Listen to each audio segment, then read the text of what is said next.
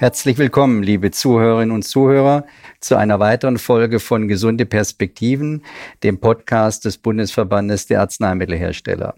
Schön, dass Sie auch heute wieder dabei sind. In der heutigen Folge möchte ich Dr. Sibylle Steiner begrüßen. Sie ist Ärztin und seit diesem Jahr neu im Führungstrio des Vorstands der Kassenärztlichen Bundesvereinigung. Die KBV, wie die Kassenärztliche Bundesvereinigung üblicherweise abgekürzt wird, nimmt als Dachverband der einzelnen kassenärztlichen Vereinigungen eine Schlüsselrolle im System der gesetzlichen Krankenversicherung ein. Sie ist beteiligt in Gesetzgebungsverfahren und in allen relevanten gesundheitspolitischen Diskussionen auf Bundesebene und bringt dort die Position der niedergelassenen Ärzte und Psychotherapeuten ein.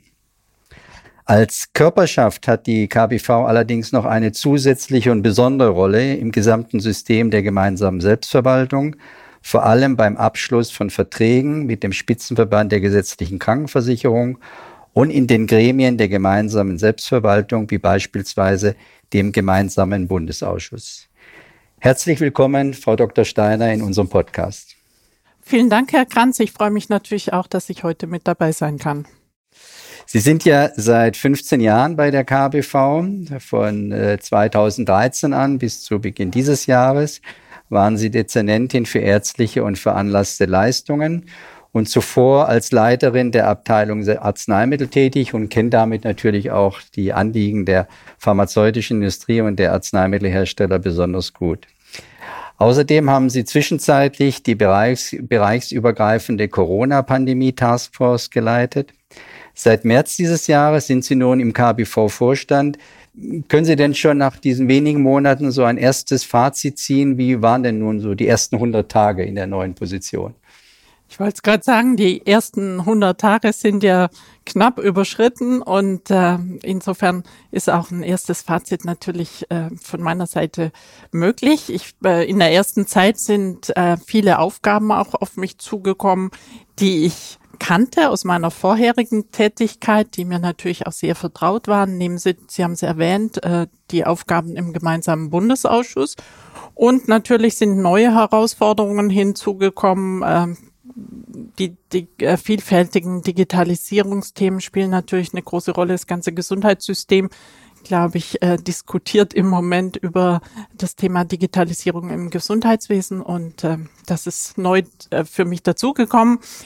Ähm, ich habe während der Corona-Pandemie eben auch einen engen Austausch mit den kassenärztlichen Vereinigungen erfahren und äh, diesen Austausch möchte ich gerne fortsetzen und setze den auch fort, die Diskussion mit den kassenärztlichen Vereinigungen und natürlich auch die gute Zusammenarbeit mit den Kolleginnen und Kollegen im Hause. Zum Bereich Digitalisierung kommen wir ja gleich noch. Vielleicht eingangs so ein paar Überlegungen zum Gesundheitssystem generell in Deutschland. Man sagt ja, es wäre eines der leistungsfähigsten weltweit. Aus Ihrer Sicht äh, trifft das zu und was ist notwendig, um das System insgesamt weiterzuentwickeln und letztendlich auch zukunftsfester zu machen? Also ich denke, gerade in der zurückliegenden Pandemie konnte das deutsche Gesundheitssystem eben zeigen, gerade die ambulante Versorgung, auch wie leistungsfähig das System ist, wie flexibel mit welcher hohen Effizienz man auch an die Dinge herangeht, die Versorgung strukturiert. Und äh, natürlich geht es uns ein Stück weit um die Erhaltung dieser ambulanten Versorgungsstrukturen. Das heißt, wir müssen verlässliche, angemessene Rahmenbedingungen für die Vertragsärztinnen und Ärzte und äh, Vertragspsychotherapeutinnen und äh, Psychotherapeuten schaffen, erhalten um natürlich auch sicherzustellen, dass die Niederlassung in der ärztlichen Praxis weiterhin eine ähm, attraktive berufliche Option ist. Und da gehören so Dinge dazu wie natürlich ähm, die angemessene Finanzierung medizinischer Leistungen, natürlich auch die Abbildung der Kostenentwicklung in den Praxen, aber ganz wichtig aus meiner Sicht eben auch die Themen bürokratische Entlastung, Verordnungssicherheit bei Arzneimitteltherapien und last but not least eine gute Digitalisierung. Genau, und dann wären wir auch schon beim Thema Digitalisierung. ist ja in der Tat in diesen Tagen eines der ganz großen Themen. Ähm, Sie haben sich ja auch öffentlich für patienten- und nutzerorientierte Digitalisierung im Gesundheitswesen ausgesprochen. Können Sie vielleicht dieses Konzept oder Ihre Überlegungen in diesem Zusammenhang ein bisschen erläutern? Gerne. Also für mich ist ganz wichtig, dass letztlich die digitale Transformation so funktioniert, dass der medizinische Prozess den technischen Prozess leitet. In der Vergangenheit war es eben häufig so, dass wir im Zusammenhang mit der Digitalisierung über dysfunktionale Technik sprechen mussten und dass es uns letztendlich gelingt, hier auch die medizinischen Mehrwert für die Versorgung. Ich glaube, das ist für die Ärzteschaft wichtig. Genauso wichtig ist das natürlich aber auch äh, für die Patienten. Das zu transportieren, ist aus unserer Sicht mehr als relevant. Nehmen Sie zum Beispiel auch die, die Frage, wie praxistauglich ist die Digitalisierung. Das steht natürlich im niedergelassenen Bereich auch mit der Software, die ich täglich einem meinem Praxiscomputer verwende. Ähm, äh, von der Performance dieser Systeme hängt es letztlich dann auch ab, wie gut ich den gesamten Digitalisierungsprozess wahrnehme. Und äh, das sind natürlich so Dinge, äh, wichtig, dass wir, das BMG hat zum Beispiel gesagt, dass es in Zukunft darum gehen muss, dass die Praxisverwaltungssoftware automatisch äh, zum Beispiel die EPA befüllt. Und das, das ist aus unserer Sicht ein begrüßenswerter Ansatz. Das unterstützen wir auch. Aber die Systeme müssen letztendlich dann auch gewisse Standards äh, erfüllen. Und es darf halt nicht mehr eine Frage des Praxisverwaltungssystems sein, ob ich das die EAU gut ähm, verschicken, versenden kann oder ob ich einen Arztbrief gut versenden kann oder empfangen kann. Und insofern ähm, ist da noch ein Stück des Weges zu gehen. Ja, und Digitalisierung, wissen wir, soll ja den Patienten und Patienten dienen und nicht dem System. Und äh, ja, so vor diesem Hintergrund auch, Sie haben ja sich bestimmt auch schon ansehen können, zumindest ganz grob, die Entwürfe, die so bekannt geworden mhm. sind in den letzten Tagen. Zum einen das Gesetz zur Beschleunigung der Digitalisierung im Gesundheitswesen und zum anderen eben das Gesundheitsdatennutzungsgesetz. Es sind ja umfangreiche Texte äh, mit vielen auch Detailfacetten. Wie ist denn so Ihre erste Reaktion zu dem, äh, was wir sehen durften? Sie haben es gesagt, es sind umfangreiche Werke, komplexe Werke äh, mit viel Referenzierung innerhalb der Paragraphen. Insofern ähm, ist das schon ein Stück Arbeit, diese auch zu durchdringen. Aber so als erste Einschätzung also was aus unserer Sicht natürlich sehr schwierig ist und was wir auch dachten, dass das der Vergangenheit angehört, sind so Dinge, dass wir ähm, Verpflichtungen und Sanktionen haben zur Durchsetzung von digitalen Maßnahmen. Das ist aus unserer Sicht nicht, nicht der richtige Weg. Ähm, auf der anderen Seite gibt es aber auch äh, positive Ansätze aus unserer Sicht zum Beispiel die, den komplett papierlosen Weg für die äh, elektronische Arbeitsunfähigkeitsbescheinigung, die ähm, Verstetigung des Innovationsfonds, dann äh, die Videosprechstunde soll flexibilisiert werden. Es gibt auch aus unserer Sicht äh, gute Ansätze zur, zum E-Medikationsplan. Aber natürlich müssen wir das noch im Detail bewerten und werden da sicher auch jetzt dann im anlaufenden Gesetzgebungsverfahren dann unsere Überlegungen, Kritik und Vorschläge einbringen. Ja, da werden wir ja alle noch unsere Gelegenheit haben und es ist ja auch gut so, dass die Interaktion mit den wichtigen Organisationen ermöglicht wird. Ein wichtiges Element in dem Ganzen ist ja bekanntlich die Gematik und die Gematik wird ja neu aufgestellt und äh, soll ja dann auch in eine nationale Digitalagentur überführt werden. Wie ist denn Ihre Sichtweise zur Rolle und auch Struktur und äh, generell auch dann zu dem, was man so Governance nennt, dann der äh, Digitalagentur? Dafür soll es ja noch einen dritten Gesetzentwurf geben.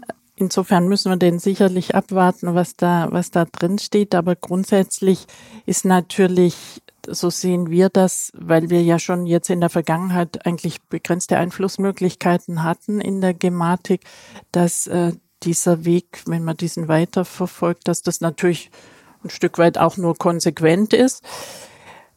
Und äh, worum es uns geht, in welcher Neugestaltung auch immer, ist natürlich, dass man zukünftig ähm, Anwenderperspektive vertragsärztlicherseits und vertragspsychotherapeutischerseits stärker mit in den Fokus nimmt.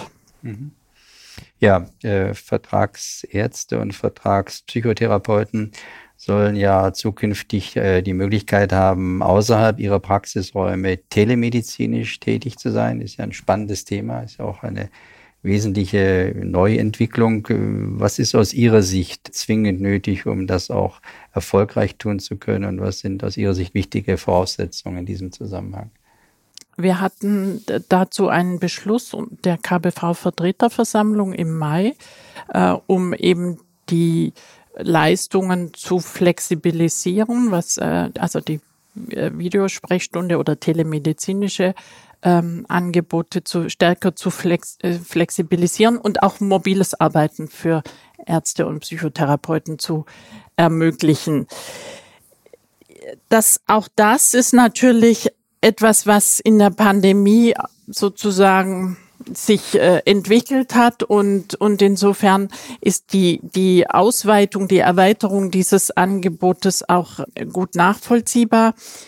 Was aus unserer Sicht aber wichtig ist, ist, ähm, dass man immer auch sieht, dass telemedizinische Angebote natürlich in der Medizin äh, nur ein Stück weit Medizin, Leistung, Behandlung anbieten können. Also man kann natürlich leichte Infekte über eine Videosprechstunde einschätzen oder eine Befund, Befundnachbesprechung oder auch ein Beratungsangebot. Aber wichtig aus unserer Sicht ist natürlich, dass dieses telemedizinische Angebot eben auch immer eine gegebenenfalls erforderliche Anschlussbehandlung ermöglicht. Also die Behandlung in Präsenz vor Ort muss gegeben sein und insofern sehen wir da eine enge Verknüpfung. Das bedeutet natürlich auch, dass wir dieses telemedizinische Angebot an die Niederlassung, an die vertragsärztliche Zulassung anknüpfen und ja, also wie gesagt, ist das Angebot der Präsenz. Äh, das ist sicherlich nachvollziehbar. Ähm, lassen Sie uns zu einem anderen äh, wichtigen Thema im Zusammenhang mit Digitalisierung kommen. Viel diskutiert, die elektronische Patientenakte. Ja, schon seit geraumer Zeit ein äh, wichtiges Thema, wird ja auch sozusagen als der äh, Anker dann auch für jegliche Art von weiterer Digitalisierung gesehen und die Grundlage für viele zukünftige Möglichkeiten. Äh, bis zum Jahre 2025, und das ist ja nicht lange hin, wenn wir uns die heutige Situation ansehen, äh, sollen ja 80 Prozent der gesetzlich Versicherten über eine elektronische Patientenakte verfügen. Ähm, der Service wird ja schon seit Jahren auch seitens der Krankenkassen den Versicherten angeboten, aber wie wir wissen, ist ja bisher die Zahl doch recht überschaulich. Woran liegt das aus Ihrer Sicht, aus Sicht der KBV, aus Sicht der Ärztinnen und Ärzte äh, und was müssen wir tun, um hier zu einer stärkeren Wahrnehmung dieser Möglichkeiten zu kommen? Also erstmal denke ich, ist das ein ambitioniertes Ziel, wenn man die augenblicklichen Nutzerzahlen anguckt. Man müsste ja dann irgendwie auf 58 Millionen äh, Nutzer kommen. Der Aspekt, der uns natürlich bewegt, ist zu sagen, ähm, was, ist, was ist der Mehrwert dieser elektronischen Patientenakte für die ärztliche Versorgung, natürlich auch für die Patienten. Das wiederum ist natürlich eine Frage, wie aufwandsarm, wie unbürokratisch lässt sich so eine elektronische Patientenakte in der Praxis auch führen. Und um sie attraktiver zu machen, müssen aus unserer Sicht eben so Angebote rein wie ein elektronischer Impfpass oder was ich vorhin erwähnt habe, die, die Digitalisierung der elektronischen Arbeitsunfähigkeitsbescheinigung. Also letztendlich attraktive Angebote, die dann auch einen Mehrwert in der Versorgung darstellen und das Ganze dann auch erlebbar und äh, nutzbar machen. In Ansatz ist natürlich auch jetzt diese Medikationsübersicht des BMGs wenn man das gut einsetzt, indem ich eben als Arzt dann auf dem Bildschirm sehe, welche Arzneimittel wurden vielleicht von einer Kollegin verordnet, was würde tatsächlich vom Patient in der Apotheke eingelöst, wenn ich das angucken kann, ohne dass es meinen Workflow in irgendeiner Form behindert und automatisch zum Beispiel aus dieser Liste heraus den E-Medikationsplan äh, befüllen kann, dann aus unserer Sicht sind solche Dinge dann eben Mehrwerte. Mhm. Ja, und eine Diskussion hinsichtlich Mehrwert ist ja auch die Frage, wie weit das elektronische Rezept äh, durch eine elektronische Pati Gesundheitskarte dann eine weitere Verbreitung finden könnte. Äh, Ähm, es gibt ja da ganz konkrete Überlegungen und äh, manches soll sich ja sogar schon ab Juli 2023 ändern. Äh, aus Ihrer Sicht die Verknüpfung E-Rezept und Gesundheitskarte, ist das eine große wichtige Schiene, die dann auch zu mehr führen wird? Oder und auch generell, wo sehen Sie vielleicht die Hürden auch noch in der Einführung des elektronischen Rezepts?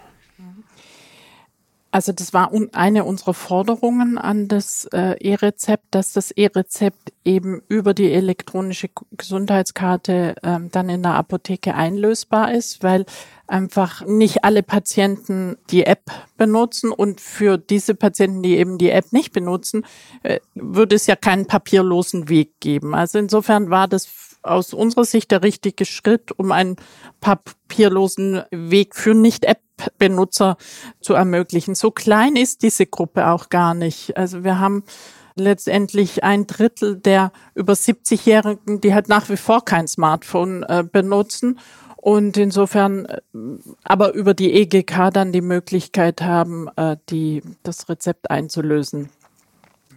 Der Weg steht jetzt dann bereit, aber er ist noch nicht getestet. Das heißt, aus unserer Sicht ist jetzt, und die Technik wird jetzt auch peu à peu ab 1. Juli ja in die Apotheken kommen und aus unserer Sicht muss dieser Weg eben erst getestet werden, bevor man dann ein weiteres Ausrollen des Prozesses startet.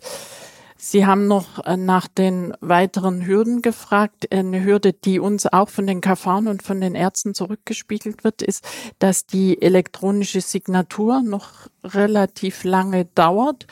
Ähm, und das ist wiederum so ein Akzeptanzkriterium. Wenn das Befüllen und das Ausfüllen und Versenden des E-Rezepts länger dauert als der händische Prozess, dann wird er einfach in der Praxis nicht akzeptiert. Insofern da müssen auch die Systeme noch mal besser werden und insofern ist es uns eben wichtig, dass diese gesamte Prozesskette fundiert getestet wird, dann flächendeckend in Modellregionen erprobt wird und wenn es in ein oder zwei Modellregionen reibungslos funktioniert, dann, dass man dann in die nächsten Regionen gibt. Einfach auch deshalb, weil die, das E-Rezept natürlich eine Massenanwendung ist. Das sind 460 brauche ich Ihnen jetzt nicht zu sagen, das 460 Millionen Rezepte pro Jahr und das sind dann irgendwie anderthalb Millionen Rezepte äh, pro Tag. Genau, da kommt einiges zusammen. Ja. Und äh, in dem Zusammenhang Rezept, das wissen Sie wahrscheinlich, hat der Bundesverband der Arzneimittelhersteller ein besonderes Anliegen im Zusammenhang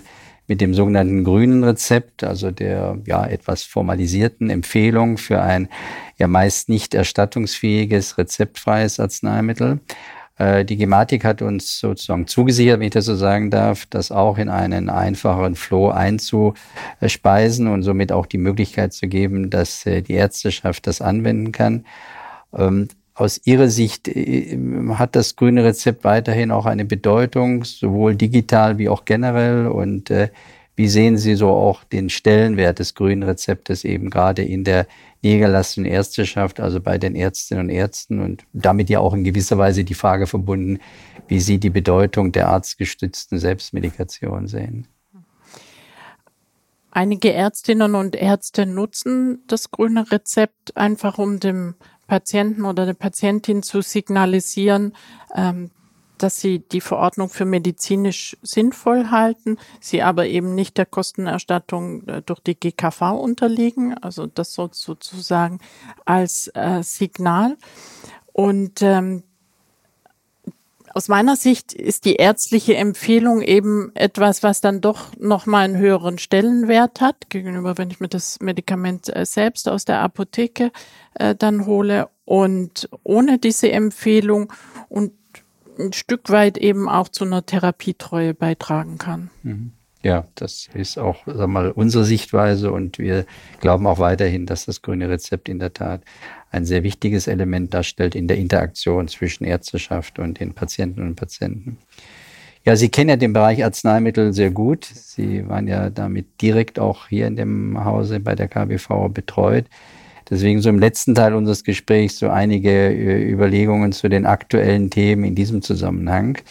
Und da steht natürlich bei uns allen, bei Ihnen sicherlich auch immer wieder das Thema Lieferengpässe im Raum. Und es gab ja nur noch sehr viele Diskussionen in der jüngeren Vergangenheit. Neue Gesetze sind gerade dabei, finalisiert zu werden. Wir haben ja gesehen, dass auch während der Corona-Pandemie gewisse Austauschregeln für die Apotheken bei der Abgabe von Arzneimitteln flexibilisiert wurden. So generell, wie sehen Sie denn die Möglichkeiten, dieses Thema und diese Problematik anzugehen und äh, vielleicht auch welche Erleichterungen, die, die man während der Corona-Pandemie etabliert hat, beibehalten werden können? Also in, in der Pandemie, wenn Sie jetzt auf die erweiterten Austauschmöglichkeiten ja, in ja. der Apotheke abzielen, dann war es natürlich in der Pandemie ein sinnvoller Weg, einmal Arzt-Patienten-Kontakte zu reduzieren und Kontakte insgesamt auch in der Apotheke natürlich zu, zu reduzieren und dadurch auch Infektionsketten zu durchbrechen.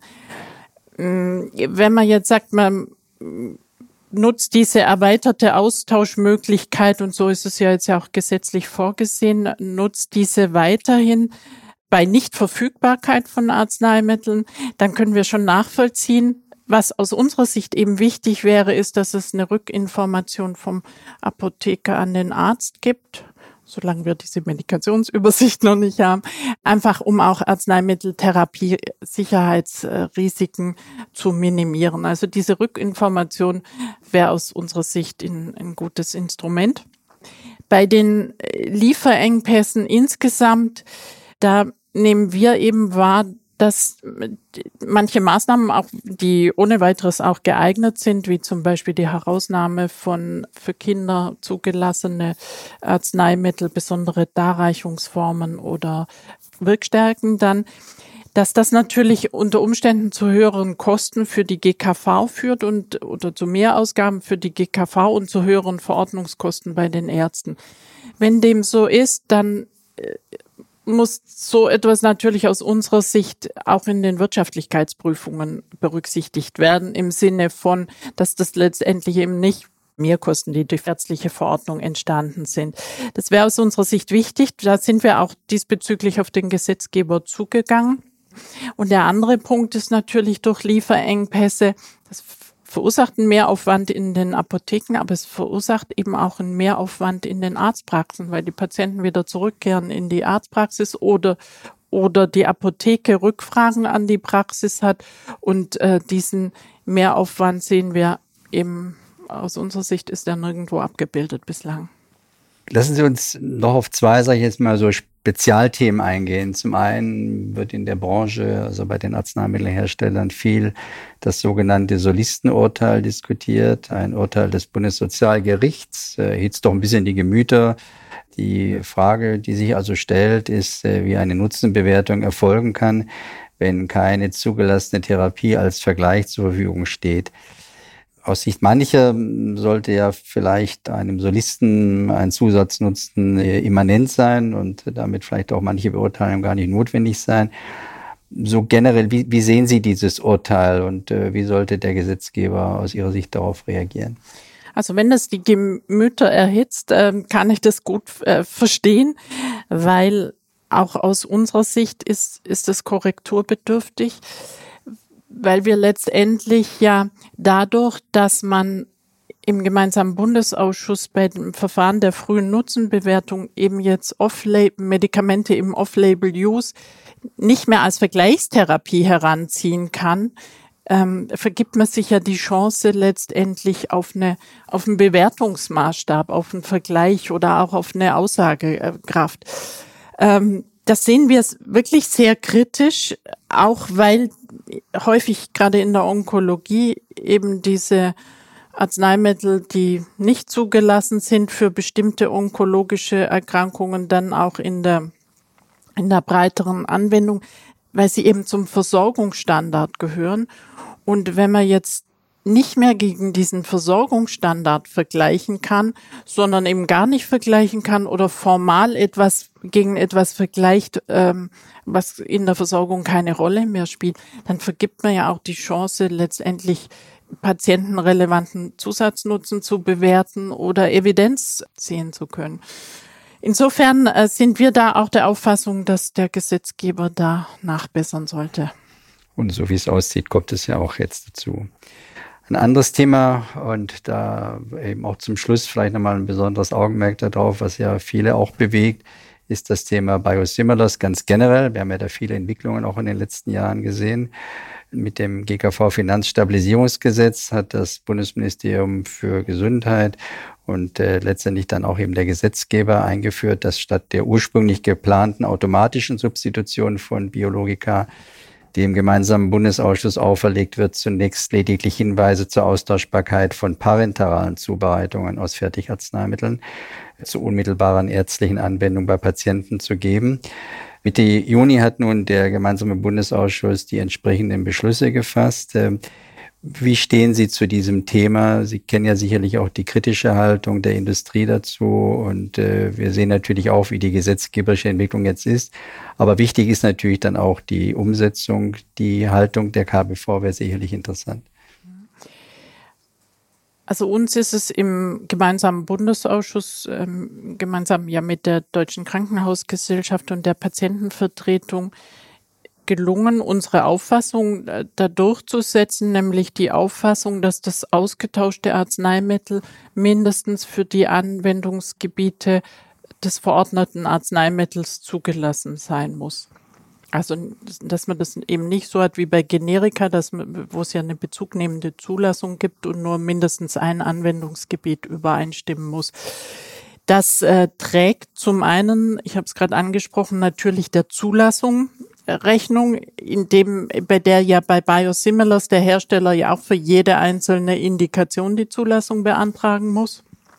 Und was aber aus unserer Sicht der wichtigere Aspekt ist, ist ähm, das ist auch die Regulierung, wie der ärztliche Austausch oder der ärztliche Wechsel äh, oder der Wechsel bei der ärztlichen Verordnung auf ein Biosimilar erfolgt. So ist es in der Arzneimittelrichtlinie eben auch geregelt, dass ich nur dann austauschen kann oder auf ein Biosimilar umstellen kann als Arzt, wenn das äh, auszutauschende Arzneimittel die gleichen Anwendungsgebiete nachweisen kann. Mhm. Ja, sind wir mal gespannt, wie sich das jetzt in der Praxis in Anführungszeichen bewähren wird. Es ist ja bekannt, dass äh, wir das als Arzneimittelhersteller mit einem gewissen kritischen Auge sehen und äh, hoffen natürlich auch, dass es nicht zu weiteren Ausweitungen kommt. Äh, das kann ich auch an der Stelle gerade noch mal ganz offen sagen. Ja, vielen Dank, Frau Dr. Steiner, für diesen sehr interessanten Austausch. Wir sind gespannt, wie es bei den diversen Themen, vor allen Dingen auch im Bereich Digitalisierung, weitergeht. Wir haben uns gefreut über die Möglichkeit, heute mit Ihnen in diesem Podcast zu sprechen. Und ich sage einfach mal bis demnächst. Sehr gerne. Tschüss. Liebe Zuhörerinnen und Zuhörer, die Kassenärztliche Bundesvereinigung ist die Dachorganisation der 17 kassenärztlichen Vereinigungen und organisiert die flächendeckende wohnortnahe ambulante Gesundheitsversorgung. Dabei vertritt sie die Interessen der Vertragsärzte und Vertragspsychotherapeuten auf Bundesebene und ist daher für den Bundesverband der Arzneimittelhersteller ein sehr wichtiger Ansprechpartner. Wenn Sie mehr über die Arbeit der KBV erfahren wollen, schauen Sie auf die Website unter www.kbv.de. Mehr Infos sowie Stellungnahmen zu den heute besprochenen Themen finden Sie auch auf der Website des Bundesverbandes der Arzneimittelhersteller unter www.bah-bonn.de. Mein Name ist Robertus Kranz, Hauptgeschäftsführer des Bundesverbandes der Arzneimittelhersteller und ich sage Dankeschön fürs Zuhören und bis zum nächsten Mal. Gesunde Perspektiven der Podcast über Gesundheit, Gesellschaft und die Zukunft der Arzneimittelversorgung. Klicken Sie jetzt auf Abonnieren und folgen Sie uns auf Twitter, LinkedIn und Instagram unter bah-digital. Weitere Informationen finden Sie in den Show Notes und unter www.bah-bonn.de.